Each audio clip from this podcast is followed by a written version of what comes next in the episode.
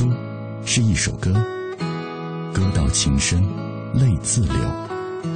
书如一樽酒，酒将醉时笑与愁。书像一杯茶，茶香袅袅情悠悠。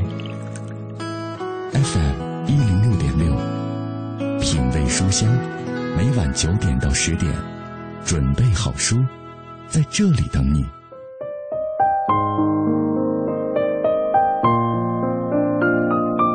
读书不能够改变人生的长度，但是它可以改变人生的厚度；读书也不能够改变人生的起点，但终究它是可以改变人生的终点的。读书可以完善一个残缺的灵魂，滋养一个枯燥的心灵，它是重新焕发信心和希望的源泉所在。我是小马，每周一到周五晚上的九点到十点，在纷扰的城市电波当中，我都有一段读书给你听的时光。这一段旅程不为附庸风雅，只为在这样喧嚣嘈杂的世界当中，我们共同能够找寻一个让自己舒心和平静下来的方式。今天是二零一四年四月二十三号，这是第十九个世界读书日。今天晚上品味书香这期特别节目，我们要和大家一起来关注的是由中国图书评论学会评出的二零一三中国好书的相关情况。我们特别采访到了中国图书评论学会的副会长郭义强，为我们介绍中国好书的评选过程。同时，今天在直播室当中，我们还特别请来了中国图书评论学会编辑部主任李军，来具体介绍入围二。零一三中国好书的二十五种优秀图书的情况。那今天在节目进行的过程当中，也欢迎电波那端的朋友来跟我们保持紧密的联络。微信参与的方式是微信公众平台上搜索“文艺之声品味书香”，微博参与的方式是新浪微博中搜索“品味书香”或者小马 DJ，你就可以在第一时间找到我们了。今天晚上我们的互动话题，请大家来说一说啊，这两年出现了各种图书的评奖或者是排行榜，你比较信赖的是哪一个？你会依据排行榜来买书吗？欢迎大家来分享你的观点。当然，在今天节目的开始，在正式请出今晚嘉宾之前，按照惯例，我们还是要先来关注今日阅读观察。今日阅读观察。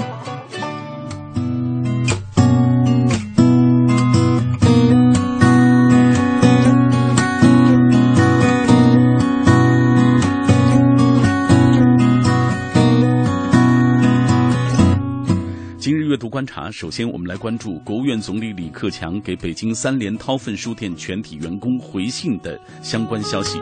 今天是世界读书日，昨天国务院总理李克强给北京三联韬奋书店的全体员工回信，赞赏该书店推出的深夜书房很有创意，希望把二十四小时不打烊书店打造成为城市的精神地标。李克强表示，阅读能使人常思常新。四月十八号，三联书店总经理樊西安致信李克强，介绍该书店创办了北京首家二十四小时书店的情况。樊西安在信中说：“从四月八号夜到四月十六号夜，试运营效果良好。午夜时段来购书的这个全都是年轻人。信寄出之后的第四天下午，樊西安接到了李克强的回信。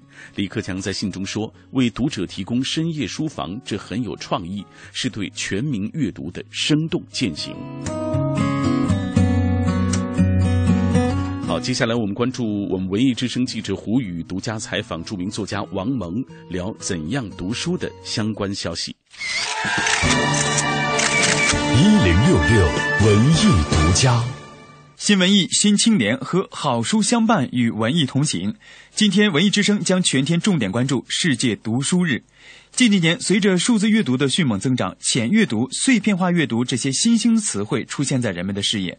这种阅读方式以较为快速、及时、海量等优点，受到了大众的欢迎和钟爱。近日，作家王蒙在接受文艺之声记者专访时说：“阅读，他提倡攻读。”我们过去有一种说法叫攻读，就是像攻打一个山头一样的阅读。通过阅读呢，它是有目的，是要弄清一个问题，要解决一个问题，而且呢，它是主动的。也许我为了解决这一个问题，我可以读三年，我可以读五年，我可以读。三十五年，我为了研究一个问题，把它弄清楚。可是我们这种浏览呢，往往是是你被他所掌握的，是他牵着你鼻子走的，因为他很有趣儿，是吧？他能让你上瘾，呃，看惯了这个手机的微信以后啊，你会非常上瘾。我的朋友，呃，有半夜里头起来，起来这起夜的时候，他都要打开手机看看有没有什么新的段子。您要是上，要是按这个轨轨道走下去，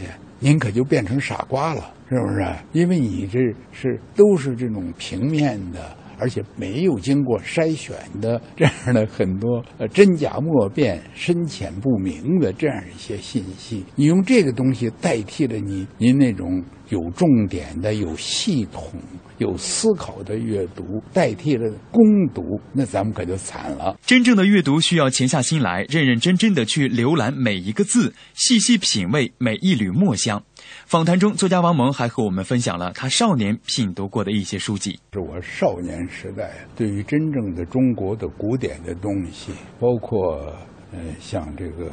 呃，《论语》像《孝经》啊，这些书呢，都其实都是我的，应该算是童年时代。大学《中庸》，比如到现在我还能背诵一些呃东西。大学之道，在在明明德，在亲民，在止于至善等等这些，这些都是上小学的时候阅读的。唐诗三百首、苏辛词是吧？有一些也是也是上高小的时候阅读的。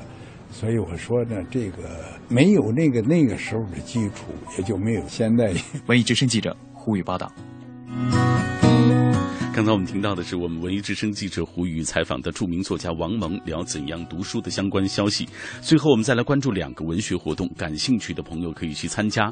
四月二十七号，也就是本周日下午的两点到六点，位于朝阳大悦城的单向街书店将会推出主题为“流氓叙事及其现实语境”。徐星剩下的都属于你读书沙龙活动，活动嘉宾是徐星和冯唐。再来关注一个活动，四月二十七号，本周日下午的两点钟，北京中关村图书大厦五层多功能厅将会推出北京大学教授、著名学者张颐武读者见面会暨年轻时张颐武解读人生景语签售活动，欢迎各位听友和读者能够来到现场，和我们一起谈一谈年少轻狂的那些事儿。OK，以上就是今日阅读观察。这里各位听到的是小马带来的品味书香，夜色中一起分享阅读的美好，夜色中一起展开思想的旅程。比浮华踏实，比简单深刻。你的生活需要给心灵偶尔一次饕餮。读一本书，就在现在。FM 一零六点六，文艺之声，品味书香。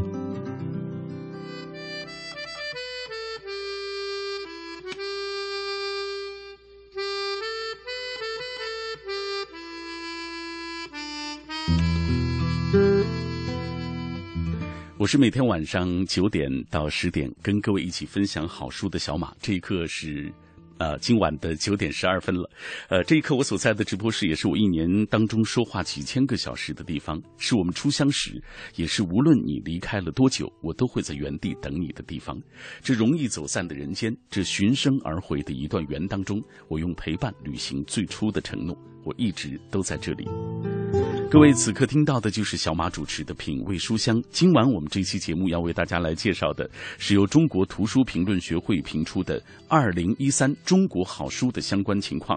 我们特别采访到了中国图书评论学会副会长郭义强，为我们介绍中国好书的评选的过程。同时，今天在直播室当中，我们还特别请到了中国图书评论学会编辑部主任李军，来具体介绍入围二零一三中国好书的二十五种优秀图书的情况。你好，李军主任。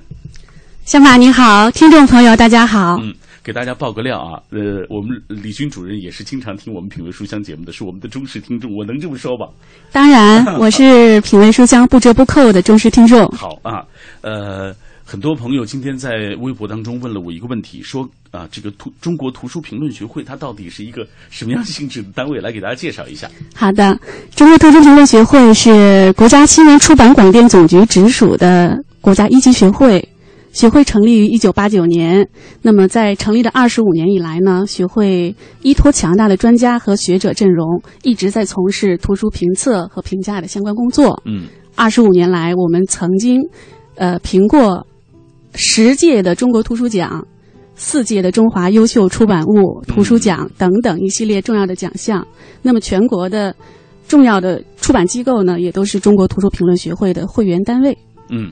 所以说，我们通过李军主任的介绍，我们知道中国图书评论学会它的这个权威性，这样一个组织评选出来的中国好书才更有说服力和它的权威性。呃，其实如今社会上有各种图书类的这个评奖，那中国好书这个评奖它有着怎样的目的和意义？我们也是通过下面这段采访来具体了解一下。中国图书评论学会推出的二零一三中国好书，一共有二十五种年度优秀图书入围，它们涵盖了文学、科普、少儿等几大类。关于推出这样一个年度好书榜的意义，我们采访了中国图书评论学会副会长郭义强。他首先谈到，在四月二十三号世界读书日这天推出这个榜具有重要意义。四二三啊，本身就是一个读书人的一个很好的节日。零六年开始呢，国家有关部门就开始推动全民阅读活动，实际上也是借这个四二三这个时机啊，在我们国家开展全民阅读的活动，现在已经声势都很大。所以四二三那天对读书人来说，对推动阅读的像中国图书评论协会来说，这个日子意义都是很大的。所以我们在今天推出这个二零一三年中国好书榜，意义非同寻常。第二个呢，我觉得这个我们搞这种一年度的好书的推荐，我觉得也是。激励出版单位能够多出书、出好书，给出版社树立一个好的标杆。你出什么样的书是受老百姓欢迎的，是能够在社会上传递正能量的，是健康有益的，引导出版社提高质量、控制品种，推出更多为群众所喜闻乐见的，又是质量好的、导向好的，能够给大家传递正能量、有帮助的书，这是一个非常好的事情。那么现在我们国家出书的品种是比较多的，每年现在四十多万种。那么新书也得有二十万种左右，那数量是不小的。但是现在也有很多读者批评出版界，就是我们现在这里边次品还是比较多，有的书呢可出可不出，有的书呢价值不大，也没有什么创新，就市场效益它就不太好。所以我们现在推出这样一个用中国好书这么一个形式呢，来引导出版单位推出更多市场也需要、读者也需要，又是对社会经济的发展、对我们实现中国梦都是有帮助的这样。除了引导出版单位多出好书之外，郭副会长还谈到，希望这个书榜也能够引导读者多读好书，在社会上形成良好的阅读氛围。我是觉得阅读是需要引导的，特别是现在，我们现在每年刚才我说出书这么多。读者选什么书？当然，现在资讯很发达，通过网上啊，通过手机啊，通过这个传统媒体啊，所以我们通过这样一个一三年的这样好书，能够把我们通过社会专家评选的这些好书，让更多的读者及时了解，那么帮助他选择。啊，你选择什么样的书读，是吧？你这一生能读多少种书啊？都读不可能。选择，我就就要选择好书。我们说的好书，就是对读者提高思想道德素质和科技文化素质、修身养性、开拓视野都有帮助的书。还有一个什么作用呢？就是在全社会推动营造一个多读书、读好书的一个氛围。那前面我说呢，我们借四二三这个契机，刚才我前面说呢，就是从零六年开始，有关部门就推动全民阅读活动的开展。那我们每年搞一次这个中国好书榜、中国好书的推荐。能够更好在全社会营造呢多读书、读好书的良好的氛围。现在正在提出实现中国梦。如果一个国家我们没有一个良好的读书的风气，没有一个全民族的思想道德素质和科技文化素质的提高，这个中国梦的实现是不可能的。所以我们要通过各种方法来营造、来推动、来促进我们国民更多的读书、读好书。嗯，刚才我们听到的就是中国图书评论学会的副会长郭义强为我们介绍的二零一三中国好书的评选的一个意义啊。我们继续请出直播室当中的来自于中国图书评论学会编辑部主任李军，李军来给我们讲一讲二零一三中国好书的他这个评选，他是经过了多长时间，还有参加评选的这些专家的情况啊，也给我们来讲一讲。来，好的，评选二零一三年的中国好书呢，是一个相对来说比较漫长的过程，历时大概四个月。我们所请的一个专家呢，都是一个复合型的队伍，呃，因为我们要重点考量图书的文化品质，呃，图书的这个基本的内容品质，同时还要考虑社会影响力，考虑它的畅销潜质等等。嗯，所以我们的专家队伍是由各个领域的专家学者，包括呢各大媒体的读书类板块负责人，还有。各个出版社的发行专家这样的一个构成情况。所以，它这个专家的来源也是一个广泛的一个来源，对，是比较广泛的。并不是单一的一个，只是比如说某一个渠道的一个领域。没错，嗯，好，那接下来我们也再来听一听中国图书评论学会副会长郭义强介绍的二零一三中国好书的评选过程。我们可以听到这个过程是一个非常严格的一个程序。二零一三年中国好书的出炉经过了非常严格的程序。中国图书评论学会副会长郭义强为我们详细介绍了参选图书的来源情况。这个我们这回推选图书呢，它还有几个原则，一个是要权威公正，呃我们想呢要以中国图书评论学会啊、为主体，来约请各方面专家来评这书呢，要体现权威性，来体现公正，这是一个很大的原则。第二呢，就是面向大众，每年出的书，刚才我说很多。真正高质量的像科技的书啊，包括像非常专业面很窄的书，也是很多的。那么我们这一块呢，主要更多的是面向大众的，为大众所直接关注的一些书，像那种学问很高的那种、很价值很大大套书啊，我们这里边基本没有选啊，主要是面向大众的一个角度。第三呢，就是健康有益，传播正能量，品味要高，格调要好，不能有害读者啊，我们要这个，这个是我们一个很大的原则。所以我们想，我们按照这个原则呢，我们在选书当中啊，我们坚持了几条。首先从来源上，就是我们从哪些范围里选书，这么多书怎么选？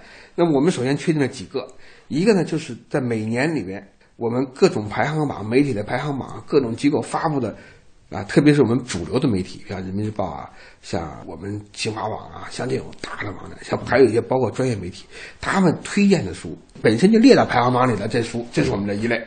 第二类呢，就是出版社主动向我们申报的，他们发行量在四万册以上的，他们觉得这书又畅销又很优秀的书报给我们，我们从这里边把它纳到我们评选的书里面。第三个呢，就是我们很多知名的书书评人、图书评论家，这一年当中，他们有意识推荐这些书，我们也把它纳入到我们这个评选里面。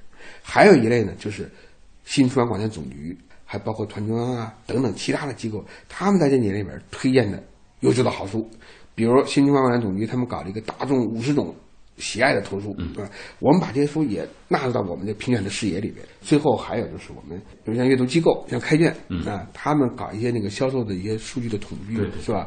包括还有一些大的电商、销售电商，他们有一些很好的统计。那么我们在这里边也分析哪些书是销路比较好的，社会影响比较大的。那么内容又好的书，我们都把它放在我们这个可挑选的视野里面。嗯，那么我们现在这个读书的来源就很大，很接地气，代表大众的民意。同时呢，我们做这里边呢选最优的，选不光要畅销，而且呢内容要健康有益，要传递正能量的书。图书来源广泛、接地气，有深厚的群众基础，这是能够最终优中选优的前提。在此基础上，中国图书评论学会邀请各方专家组成专家组，严格把关，参与到图书的评定和论证工作当中。我们主要的做法就是聘请专门的有代表性的各方面的专家来参与对图书的挑选、评定、论证工作。同时呢，从评选的环节上，我们搞了三个环节。第一，初评，嗯啊，初评呢，我们从五百六十二种书里面挑选出一百一十五种进入复评啊，这是第一个环节，我们请相关专家来严格把关。第二个呢，复评我们从一百一十五种里面再严格的把关，从中挑选出三十种。最后呢是中评，我从三十种里面比较来比较去，又拿掉五种，最后确定是二十五种。所以我们觉得我们这个评选呢，应该说呢还是比较严肃的，专家们的态度也是比较认真的。我们从初评到复评都是投投票，专家投票，哪个书下去就就下去了。所以我们觉得我们这个整个评选这个书呢，从来源上，从评选的程序上。应该说都是比较全面、比较认真的、比较严肃的。那么第三呢，从现在二十五种书来看，当然你说这么多书嘛，我说呢，我们也有我们自己的视觉了，所以它不可能是面面俱到的，也是要挂一楼万的，也有好多好书啊，应该说可能没进入到我们的二十五种书里来。但是我觉得我们现在选中的这些书，我们觉得都是可以理直气壮的给我们大众来推荐。你比如说从那个现在看的文学里边，我们也还是有些像贾平凹的。王蒙的大家名作的书啊，也在这里边，像《戴登》啊，像这个《这边风景》啊，还有王蒙的，集了四十多年一直没出啊，这回刚把这书推出来，啊《王边风景》也有一些反映重大题材的书。你比如说像广受好评的，像那个金一南的这个《苦难辉煌》，对，包括去年刚推出来的纪念毛泽东诞辰一百二十周年推出的《毛泽东年谱》六卷，很厚重。吸收了很多最新的关于毛泽东研究的一些资料，这个很好看，权威性很强，中央文献研究室编辑的啊，这书都都进入到我们这里边这个这个评选的视野里边。那么还有很多像经济方面的，像变革中国呀、改革是中国的最大的红利啊等等，包括科学生活方面，像那个最新的反映最新科技的 3D 打印、大数据时代，也都进到我们这里边了。那么少儿这块的书呢，就更更不少了，像那个曹文轩的很多书啊，包括像不一样的。卡梅拉呀，叮叮当当啊，都是发行量过百万，都是很畅销、很畅销的书，我们都在这里边都有体现啊。所以我觉得我们这个二十五种书呢，虽然说呢难免挂一漏万，但是我觉得这些书呢，大多是很可观的，在相当程度上体现了一三年的我们图书的水平和质量。二零一三中国好书参选图书共计五百六十二种，均为二零一三年出版。主要来源为全国主要媒体发布的二零一三年好书排行榜入榜图书及重点推荐的二零一三年优秀图书，全国重点出版社申报的印数为四万册以上的精品畅销图书，知名书评人推荐的优秀图书。评选经过初评、复评、终审环节，最终二十五种图书入围。这二十五本书是上海文艺出版社出版金宇澄作品《繁花》，花城出版社出版梁鸿作品《出梁庄记》，人民美术出版社出版丁武作品《小爱爸爸特别特别的想你》，人民文学出版社贾平凹作品《带灯》，中国人民大学出版社出版厉以宁作品。中国经济双重转型之路，北京出版社、中共党史出版社出版，中共北京市委宣传部、中国北京市委讲师团编著《正道沧桑：社会主义五百年》，二十一世纪出版社出版，法国作家克里斯提·约里波瓦文、克里斯提昂·爱丽丝合著，郑迪卫翻译，《我爱平底锅：不一样的卡梅拉》手绘版，复旦大学出版社出版，江晓原作品。科学外史，海峡书局出版，金一南、徐海英作品《苦难辉煌：中国共产党的力量从哪里来》，人民出版社出版，程思威、厉以宁等合著的《改革是中国最大的红利》，中国少年儿童新闻出版总社出版，曹文轩作品《叮叮当当》，中央文献出版社出版，中共中央文献研究室编著《毛泽东年谱》。一九四九至一九七六，江西高校出版社出版，黄伟丁编著《苏共亡党二十年记》，商务印书馆出版，美籍华裔作家陈玉贤作品《红叶传》，北京大学出版社出版，朱良志作品《南画十六关》，花城出版社出版，王蒙作品《这边风景》，广西师范大学出版社出版，陈浩作品。站在两个世界的边缘，中信出版社出版，英国作家罗纳德·哈里克斯、王明合著，徐瑶、李哲民翻译，《变革中国市场经济的中国之路》。现代出版社出版，九把刀作品《等一个人咖啡》。浙江人民出版社出版，英国作家维克托·迈尔、舍恩伯格、肯尼斯·库克耶合著，盛阳燕、周涛翻译。大数据时代，中信出版社出版，美国作家胡迪·利普森、梅尔巴·库曼合著，3D 打印从想象到现实。海豚出版社出版，机密作品《拥抱》。译林出版社出版，韩国总统朴槿惠作品《绝望锻炼了我》，朴槿惠自传。江苏人民出版社出版，张宇作品《只有医生知道》一。江苏文艺出版社出版，钱文忠作品。钱文忠解读百家姓。好，刚才我们通过这个短片了解到了这次中国好书的二十五本入围的这些优秀图书。各位此刻正在听到的是品味书香，来自于 FM 幺零六点六中央人民广播电台文艺之声。我是小马。今天在我们节目进行的过程当中，也有一个互动话题要和各位一起来分享，就是这两年出现了各种图书的评奖和排行榜，你比较信赖哪一个？你会依据排行榜来买书吗？各位可以通过微信和微博的方式来跟我们保持紧密的联。联络。微信参与的方式是微信公众平台上搜索“文艺之声品味书香”，微博参与的方式是新浪微博中搜索“品味书香”或者“小马 DJ”，你就可以在第一时间找到我了。好了，马上进入广告时段，广告之后回来，欢迎大家继续收听今天的品味书香特别节目。文艺之声的听众朋友们，大家好，我是中国读书少年冠军张馨月。我想要和大家分享的一本书是《小爱，爸爸特别特别的想你》，这是漫画大王丁武先生的遗作。丁武先生一生中画过很多非常杰出的作品，但是他最欣赏、最欣赏的、最得意的作品却是这些写给女儿的信件。他认为这些图文并茂的信件真实有趣，充满父女情深。这些信几乎都是以“亲爱的小爱，爸爸特别特别的想你”开头的。所以我希望有更多的小朋友。还有更多的家长朋友们能够养成良好的阅读习惯，走到书里去。新文艺新青年与好书相伴，与文艺同行。买汽车配件用品到西国贸汽配基地西南三环丰益桥西。知天气，知冷暖。好，我们一起来关注天气。今天夜间多云见晴，最低气温十四摄氏度，有中度雾霾，能见度转差，建议您适当的减少通风。明天多云见晴，微风，气温在十五到二十七摄氏度之间。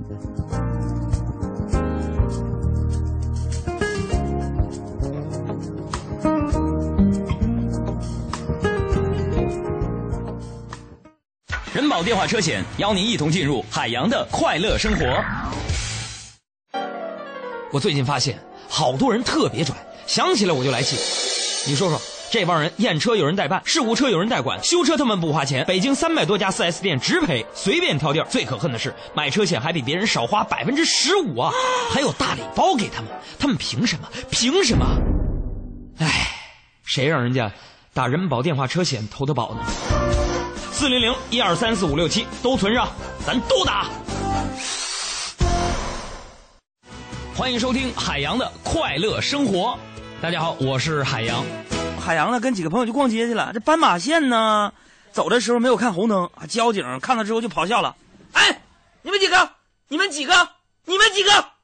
过马路不看红灯啊？”当时海洋像个天然呆一样看周围的朋友，怯怯回答：“我们几个。”警察叔叔，六个。我数一二三，木头人，再不行动就要被扣分。我一直在等着，恋爱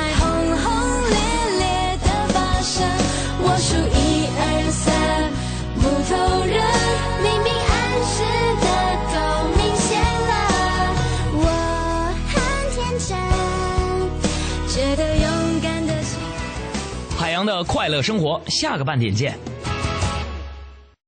海洋的快乐生活由人保电话车险独家冠名播出。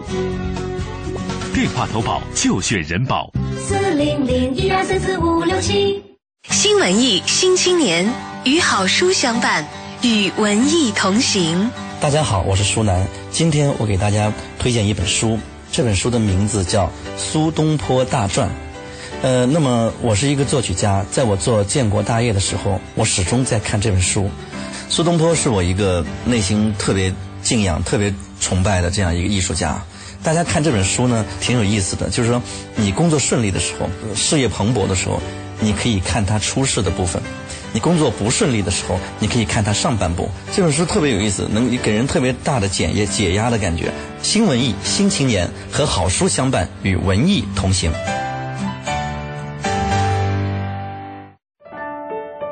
斯泰在阅读中发现智慧的钥匙，惠普尔在阅读中找到人生的灯塔，高尔基在阅读中收获生活的伴侣。品味书香，梳理文字，书外人生。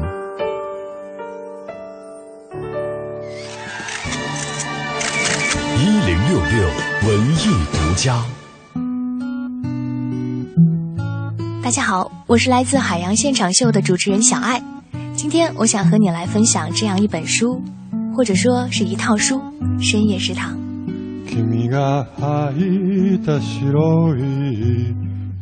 深夜食堂，顾名思义，当每天午夜十二点的钟声敲响，在城市的某条不知名的小角落，这家小馆的一天正式拉开帷幕。老板是个左眼上有道长长的疤痕、不苟言笑的大叔。平时他除了做饭，就是躲在厨房抽烟。不过，他也偶尔会出现，给在人生十字路口徘徊的时刻扔下一句简单却警醒的话语。食堂小馆的菜谱很简单，只有最普通的猪肉套餐。但是只要客人想吃，老板会做的，大家都能品尝到。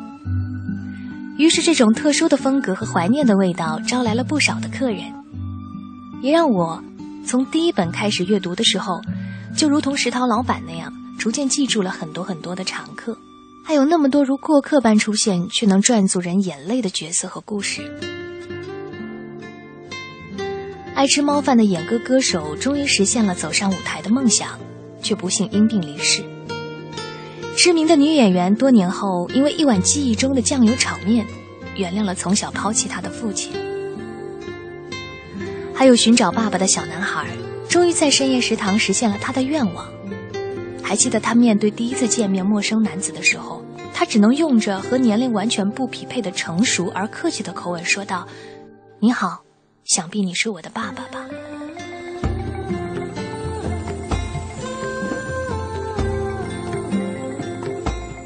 书中的每一个故事都配着一道简单的家常菜，让人们伴随着一道道料理的香气，走进一个又一个别人的生活，走进那些带着怅然若失的完满，或是那些不圆满但完满的故事。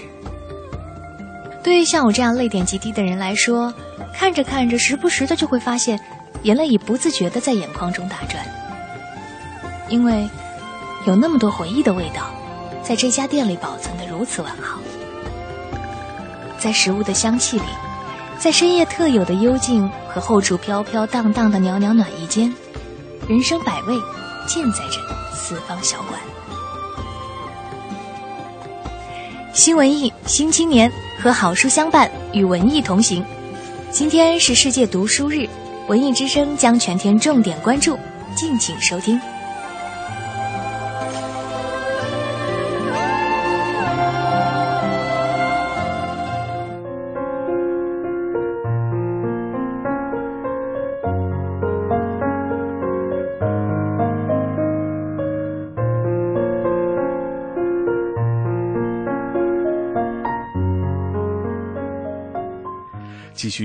各位，这一刻是晚上的九点三十六分。每天在这座城市纷扰的电波当中，我都会有一段陪你阅读的时光。对于你来说，它可能只是忙碌之后的一种消遣，但是对于我来说，它就是我每天的价值所在。我是小马，欢迎大家继续收听今晚的品味书香节目。今天晚上我们这期特别节目为大家介绍的是中国读书评论学会评出的二零一三中国好书的相关情况。大家已经听到了，我们特别采访到了中国图书评论学会副会长郭义强啊，请他为我们介绍中国好书的评选过程。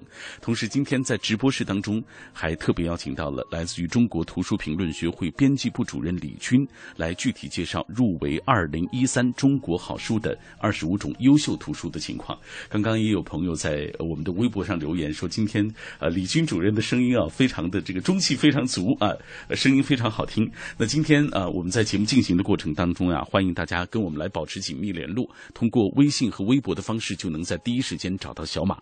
我们今天的互动话题就说一说。这两年出现了这么多的这种图书的评奖和排行榜，你比较信赖的是哪一个？你会依据排行榜来买书吗？来，李军，我们一起来看一看大家的留言。很多朋友今天在跟我们一起分享他们选书买书的一些故事。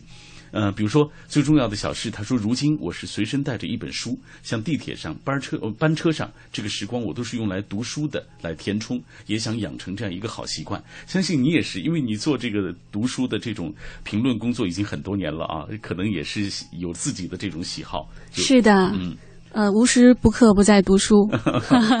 呃，跟你的工作有关系啊，也跟自己的阅读习惯是生活的一部分。没错，哎，呃，俄然后娜说了，他说我的这个书基本上是在当当网上买的，呃，有时候也去看看看排行榜，不过呢，只是一个参考而已啊，还是自己看喜欢读什么样类型的书，我就会选择什么样的。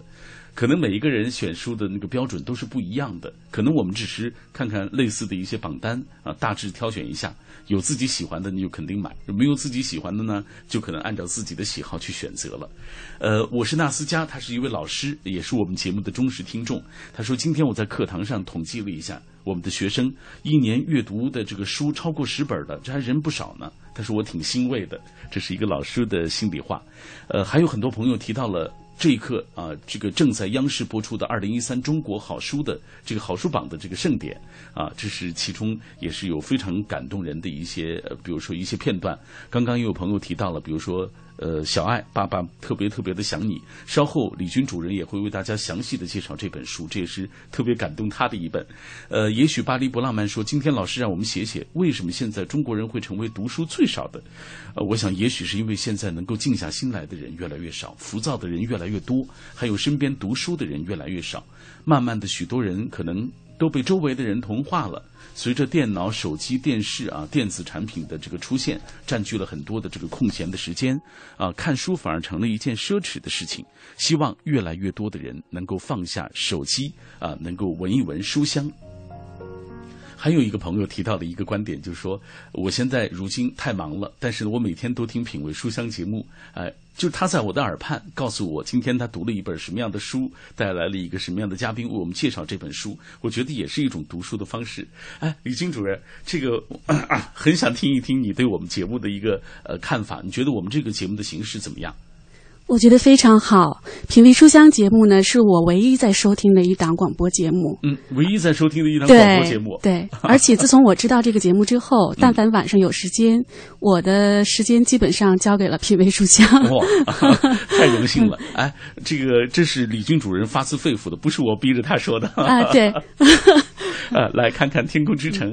他说：“我一般不会根据这个排行榜来买书，不过也有例外。比如说柴静的《看见》，就是因为看到众多媒体宣传这本书，所以就买了，还不错。呃，有时候有一些名人写的这个散文中提到某本书呢，可能也会找来看一看。比如说王小妮的《上课记》中就提到了杨显惠的书，后来在图书馆偶然借到他的书，感觉挺震撼的啊。对于那一段特殊的历史，也有了一些印认识。嗯，来继续分享。”呃，圣域心理自然他说要养成读书的好习惯。第一，读书不是拿文凭或者是发财，而是成为一个有温度的、会思考的人。第二，书呢虽然不能够帮你解决问题，但是能给你更好的一个视角啊。第三，读书会影响你的逻辑、你的谈吐、为人处事等等各方面。第四，读书使人比较虚心，也比较通达，不固执，嗯，也不偏执啊。第四、第五是读书是为了遇见更好的自己，所以他说基于这五点，我觉得我们都应该读一读书。说的真好，说的真好。嗯，好，我们继续呃回到这个中国好书的这二十五本图书当中啊，呃，李主任，呃，刚刚我们已经说到了，你也个人非常喜欢几本书，来给大家介绍一下。咱们先给大家讲一讲这个梁鸿的《出梁庄记》，我知道这本你很喜欢。好的。啊。啊，大家是否还记得，在二零一零年，作家梁鸿呢曾经写了一部纪实性的文学作品，是中国在梁庄。没错，当年这本书的影响是非常广泛的。那么《出梁庄记》呢，可以说是这个中国在梁庄的一个姊妹篇。嗯，他是写梁庄，梁庄也就是作家梁鸿的家乡。嗯，那么呃。写的是这个梁庄外出打工者的命运和生活。作者梁鸿呢，用两年的时间走访了三百多个人，辗转了十几个省市，写了五十一个人的生活和命运。嗯，可以说这是一部让人动容的沉甸甸的作品。嗯。我觉得他之所以可能能入选，也是代表了一个就是一部分人群吧。因为现在就是从故乡到另外一个城市去打工的人数量挺多的。对，嗯，可以说呢，这些人离开梁庄的人，他们是梁庄的一个缩影，同时也是很多外出打工者的缩影，哎，或者说漂泊在异乡人的缩影。没错。那以下我们通过一个短片来了解这本书《梁鸿出梁庄记》。《出梁庄记》是作者梁鸿上一部作品《中国在梁庄》的延续。梁庄的打工者在城市打工时间最长的有超过三十年的，最短的才刚刚踏上漂泊之城。《出梁庄记》这本书中，主要人物有五十一位，五十一位当中，外出务工时间长达二十年以上的有二十六个，外出务工时间十年以上的有十五个，平均外出打工时间为十六点七年。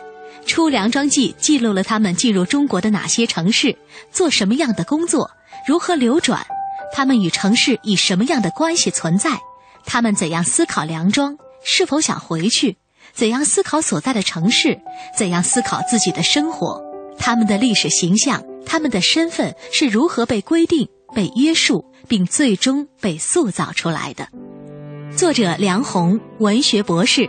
现任职于中国青年政治学院中文系，已出版《外省笔记》《二十世纪河南文学》等多部学术专著，致力于中国现当代文学文化研究、文艺思潮研究，发表学术访谈著作《巫婆的红筷子》，曾在《文学理论与批评》《当代作家评论》《文艺争鸣》《南方文坛》《上海文学》《中国图书商报》等学术期刊、报刊发表论文和专栏文章多篇。获二零零八年度当代作家评论奖和南方文坛二零零九年度优秀论文奖。中国在梁庄曾获二零一零年度人民文学奖、新浪二零一零年度十大好书、新京报二零一零年度文学类好书、亚洲周刊二零一零年度非虚构类十大好书。刚刚通过这个短片，我们了解了梁鸿的这部作品《出梁庄记》啊，入围了这次二零一三中国好书的二十五种优秀图书。呃，这个这本书能够入选，我想它还是有非非常的这个有它特殊的意义，嗯，而且有广泛的这种群众的基础，因为很多人喜欢这本书。读这本书呢，我最深切的一个感受就是，真诚的现实关怀和朴实的文字，远比高超的技巧更加直指人心。那么这本书呢，作者是用社会学和人类学田野调查的这种方式，嗯，呈现了走出梁庄的乡亲他们的生活细节和真实的形象，也呈现了人们的这种生存现场。嗯，作者倾注了感情，也倾注了自我，不是闭门造车，不是以旁观者的心态，更不是居高临下，而是走出书斋，用特殊的、诚实的、悲悯的情怀来写作。嗯，所以我想呢。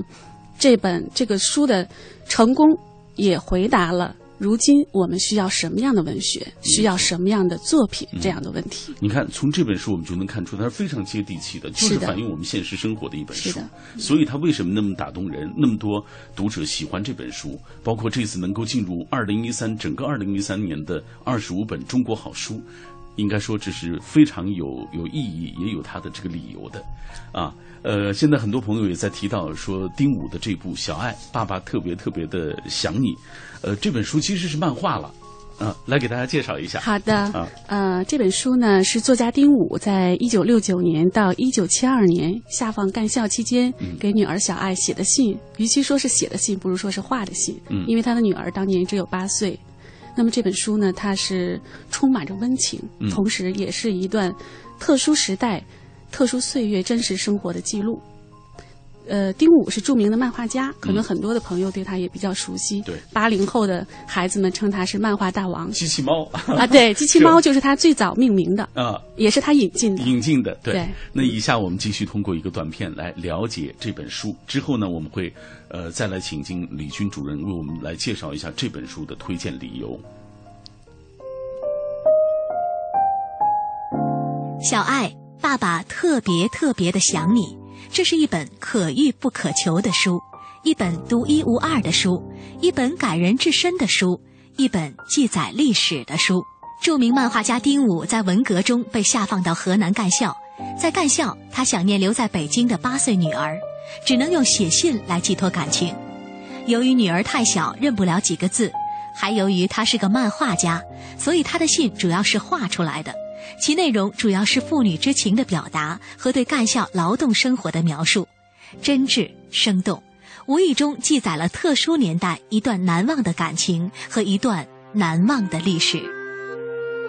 作者丁武，现代著名漫画家，贵州遵义人，生于一九三一年，一九五二年毕业于中央美术学院，任《中国青年报》美术编辑。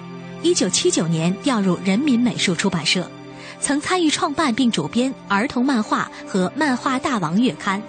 代表作品长篇连环漫画《熊猫小胖》《小刺猬》《丁武漫画日记》等。最早引进日本漫画《机器猫》《樱桃小丸子》，他对当代中国儿童漫画的影响很大。八零后的许多读者都是在他的漫画伴随下长大的，他们亲切地称他为“漫画大王”。二零一一年八月七号二十三点，丁武先生因病去世。小爱，爸爸特别特别的想你，是一本非常让人感动的一部作品啊！来，李主任给我们介绍一下这本书之所以能够入围的一个理由。好的，这本书呢，我想可以把它理解成一个特殊年代的历史，也是人性的历史，是活灵活现的中国异域的生活史。嗯，作者当年随手画了这些画，写了这些信，没有想到出版。但是正因为他的这种随意，今天来看，我们更加觉得他的真实，嗯，他的感动人的力量所在哈。那么这本书呢，让我们更多的去思考一个亲子关系的呃这样的一个话题。嗯，天下的父母呢，都愿意为孩子来提供物质上的保障，但是未必能够时时去关照孩子的精神世界。天下的孩子呢，也都习惯于在父母的晴空之下。但是不知道父母的天空可能也会阴云密布，所以这本书我觉得可以送给天下的父母和孩子共同去读。嗯，是一部非常感人的一部作品，很温暖，很贴心。哎。说得好，呃，我们也有朋友继续通过微博在在跟我们一起分享今天晚上这期节目啊。这个五香熏鱼说了，李主任应该很漂亮吧？他说爱读书的人都很美，因为腹有诗书气自华，谢谢。气质就不一样啊。呃，还有朋友说了，世界读书日，中央一包括中央台的文艺之声都在分享好书，真是太过瘾了。因为有每天都有那么多的好书可以欣赏，可以听到啊。即使我们可能因为工作忙碌，没有。那么多的时间，真正的静下心来读一本书，但是通过这样的方式了解书，啊，也是觉得特别好。呃，来，我们继续分享下面这本书啊，这是也是您个人非常喜欢的一本啊，《站在两个世界的边缘》，陈浩作品。是的，嗯，这本书让我非常的感动。我现在早已经过了多愁善感的年龄了，嗯，但是说实话，读这本书的时候，我还几次热泪盈眶。嗯，那么这本书。呃，应该算是在病中写的一个随笔。其实这类的作品不少，大家记得史铁生先生的病系随笔，包括复旦大学女教师于丹的《此生未完成》。没错。那么程浩的作品和他们相比呢，可能文字还显得比较青涩，不是那么深刻。嗯。但我觉得同样打动人的就是他对生活的这种态度。没错。呃，陈浩他只有短短二十年的这些生命的时光啊，但是这短短的时光里，应该说他一直在承受着生命，呃，承受着身体的这种病痛，包括呃身有残疾他不能外出的这样的一些痛苦。是的，他是真实的让我们感受到生命的尊严和力量。嗯，好，那我们继续来通过一个短片了解这本书的相关内容。站在两个世界的边缘，这本书是程浩的文字集。程浩去世后，他的母亲整理了他的文稿，共计四十四万字。除了散杂文，还有小说、日记、诗歌，甚至还有给优米网的求职信和给作家戚锦年的信。让人感慨的是，他有很多计划未完成，电脑中还有很多未完稿和正在进行的写作计划。这几十万文字都写自程浩去世前的两三年的时间，而此时的程浩体重不到三十公斤，身体严重变形，每一个字都是他用鼠标一下一下点出来的。文字里流露的对命运的包容，对生命的思考，让人为之震动。书中不但有生死大问这样的严肃拷问，还有很多风趣机智的文章和对答，以及少年的怅惘和对爱情的憧憬。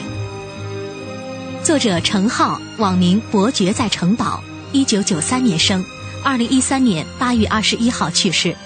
二十年间，他没有下地走过路，疾病已经成为生命的一部分，是真正向死而生的人。自称职业病人的他，坦然接受命运的不公，微笑面对人生的愁苦。他说道：“人消除痛苦的唯一办法，就是找到自己的救赎之路。”而他那些充当救赎之路的文字，有着踏过痛苦后贴近大地的力量。他对生的渴望和对命运的包容，震撼了无数网友。这本书即是他的生命之作。用生命写就的一本书，来自于陈浩的《站在两个世界的边缘》。这本书之所以能够入围，来，李主任给大家介绍一下理由。这本书呢，带给读者的不仅仅是感动，更是向上的力量。陈浩的他的这种昂扬的青春、不屈的精神，提示我们这些健康人没有理由浑浑噩噩或者庸庸碌碌。所以我特别希望中学生和大学生能够好好的读这样一本书。嗯，这本书呢，读出的，我想不仅应该是励志，更多的是对生命。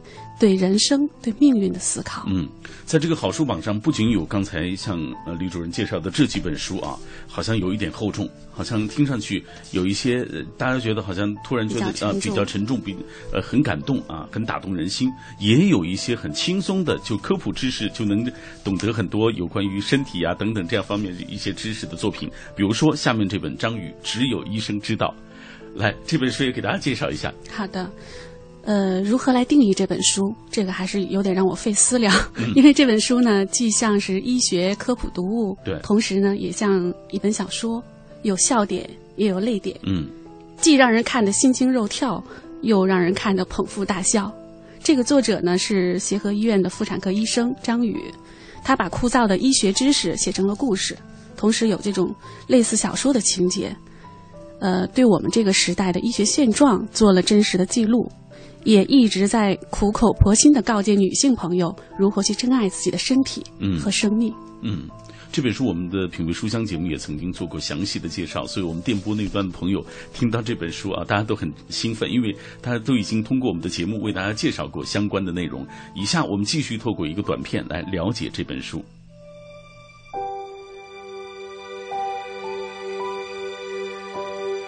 只有医生知道，医是一本有关女性的百科全书。